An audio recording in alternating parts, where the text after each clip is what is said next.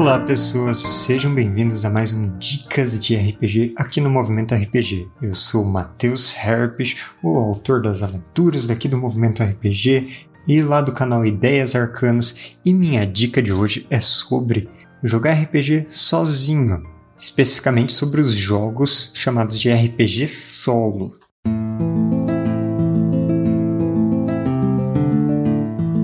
O Dicas de RPG é um oferecimento da Barra do Shop, bardoshop.com.br. Acesse e atualize já o seu guarda-roupa.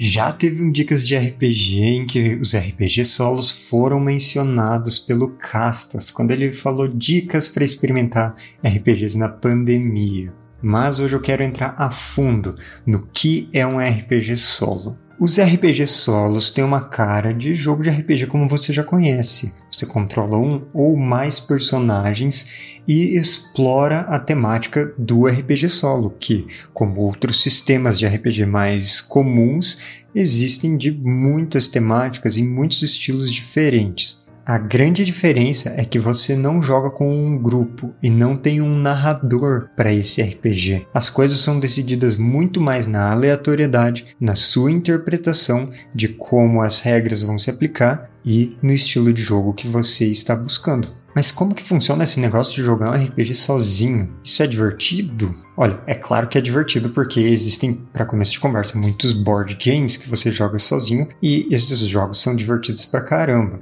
E existem muitos videogames em que você joga sozinho, não multiplayer, e eles também são divertidos pra caramba. No caso do RPG solo, você perde um pouco do elemento de interpretação e interação que você teria com os outros jogadores, mas você ainda mantém toda a criação de personagem, a tomada de decisões e a condução da história baseado nos elementos randômicos, porque as jogadas de dado também permanecem na maioria desses jogos. Vamos pegar como exemplo o For Against Darkness, um RPG solo de fantasia medieval. Nele você controla um grupo de quatro aventureiros, por isso For Against Darkness, e você vai explorar uma masmorra que é gerada sala a sala, inimigo por inimigo, aleatoriamente. O livro ele traz todas as regras para você jogar, ele traz os conjuntos de personagens que você pode escolher para montar seu grupo como preferir os personagens evoluem, eles encontram itens diferentes, eles também sofrem, vão ser amaldiçoados ou receber missões ou interagir de várias maneiras com os perigos que se apresentarem no jogo.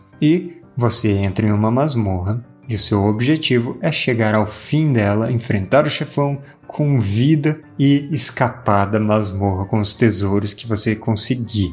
É um belo de um dungeon crawl. E você sozinho vai controlar esses quatro personagens. Mas assim que você entra na masmorra, você rola um dado para ver como é a primeira sala. Depois você rola outros dados para ver o que tem nela. E isso pode abrir assim uma árvore de jogadas de dados para você decidir o que tem ali e enfrentar como for melhor com as suas estratégias com o grupo que você montou. Feita essa sala, você vai para a próxima, rola de novo para ver o que tem nela e vai desenhando o mapa dessa masmorra, sala a sala. Eventualmente você vai encontrar um chefão, vai enfrentar ele. Se sobreviver, seus personagens podem evoluir de nível e você tem que sair dessa masmorra e depois que realizar o seu descanso, seguir para a próxima. Aí o jogo tem várias expansões que você pode receber missões e fazer uma campanha duradoura, pode enfrentar inimigos cada vez mais fortes conforme progride na masmorra e claro todo o suporte que a editora Retropunk trouxe, até com materiais exclusivos na revista Holy Punkers. Da mesma linha desse RPG tem um outro que é de temática de horror Lovecraftiano e investigação, o For Against Darkness contra os grandes antigos, que eu mesmo traduzi esse jogo e posso confirmar que é muito divertido, porque ele te traz um prazo em que você tem que realizar uma investigação para impedir o ritual de um grande antigo Lovecraftiano de destruir o mundo. Se você não conseguir impedir esse ritual nesse tempo, não encontrar as pistas suficientes, você vai deixar o mundo acabar. Fazer o quê? É fim de jogo.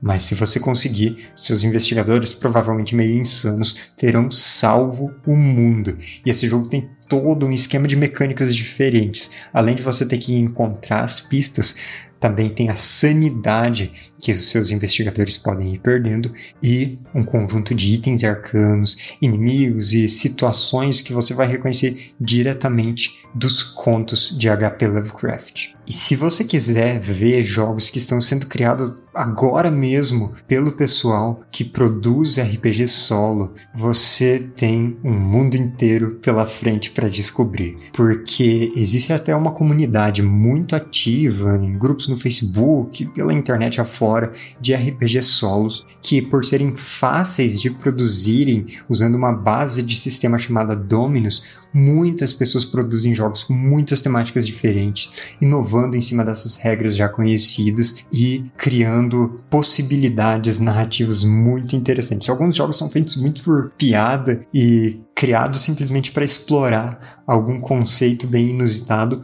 e outros vão ganhando mais corpo e sendo mais conhecidos e aprimorados com o tempo. Então, os RPG solos, além de serem uma diversão para quando nenhum dos seus amigos pode ir na sua casa naquele dia de chuva, também são uma ótima opção para quem quer começar a entrar nesse mundo do game design, da criação de jogos e quer testar os próprios jogos de uma maneira que não precise de muita elaboração. Assim você já vai aprendendo o que funciona, o que não funciona, criando jogos divertidos, explorando novas temáticas em um estilo de jogo que abre muitas possibilidades.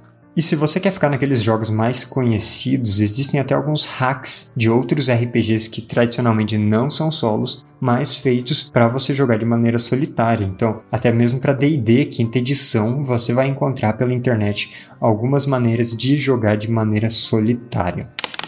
Essa é a minha dica de hoje. Aproveitem os RPGs solos porque eles são uma ótima possibilidade de diversão. Eu vou ficando por aqui, espero que vocês tenham gostado. Se vocês querem conhecer mais RPGs, inclusive RPGs solos, sigam o meu canal no YouTube As Ideias Arcanas. Eu espero que essas dicas tenham sido de ajuda e agora eu passo o dado para o próximo mestre.